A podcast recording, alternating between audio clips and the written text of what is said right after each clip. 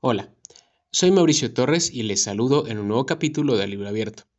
Hoy es domingo 7 de enero de 2024, el primer domingo del año, y hoy voy a aprovechar el mood aún prevaleciente de cierre de año y de comienzo de otro para un episodio resumen.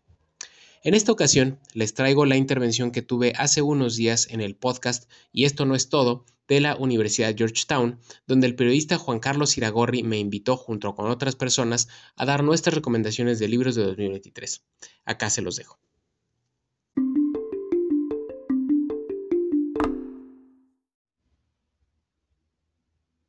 Yo quisiera recomendarles cuatro libros que leí este año.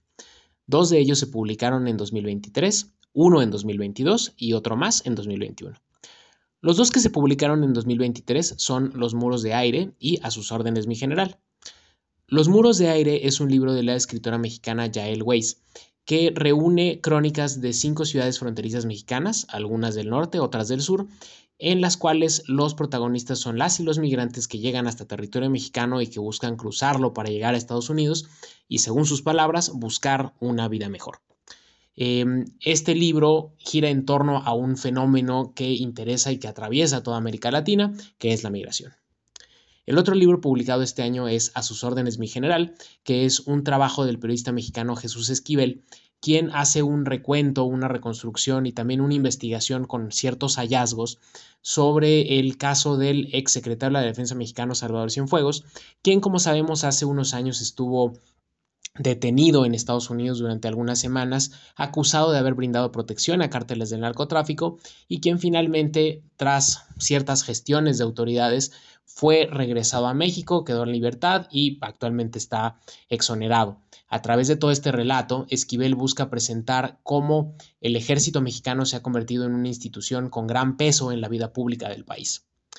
En cuanto a los libros que quisiera recomendarles que fueron publicados en otros años, el primero es la novela Tu lengua en mi boca, de la escritora mexicana Luisa Reyes Retana, quien cuenta la historia de una mujer entrada en sus cuarenta y tantos años, quien después de la muerte de su tía, la tía con la que eh, creció y se hizo adulta, emprende un viaje a una zona desértica del país para dejar los, los restos de esa familiar en su último lugar de descanso y en este trayecto encuentra a un grupo de adolescentes que la hacen revivir y recordar su espíritu rebelde y su pasión por la poesía y pues al mismo tiempo le hacen pensar que quizá tendría que dar un vuelco a su vida.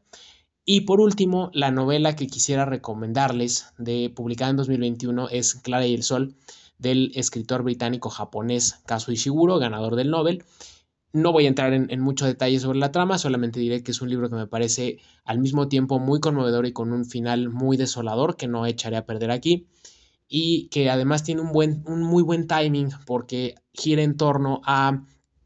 eh, la inteligencia artificial y a los debates que tenemos sobre el uso que podemos darle en nuestra vida o no.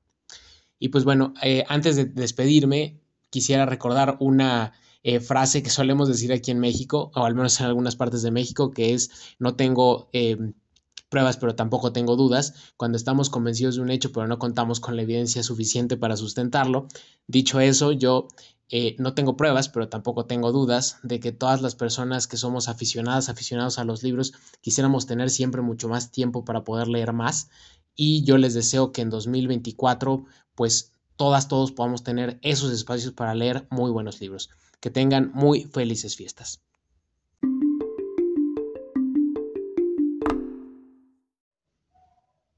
Y bueno, he ahí mis recomendaciones sobre lo que leí el año pasado. De corazón, espero que si su meta o una de sus metas para 2024 es leer más, encuentren el tiempo y el espacio para hacerlo.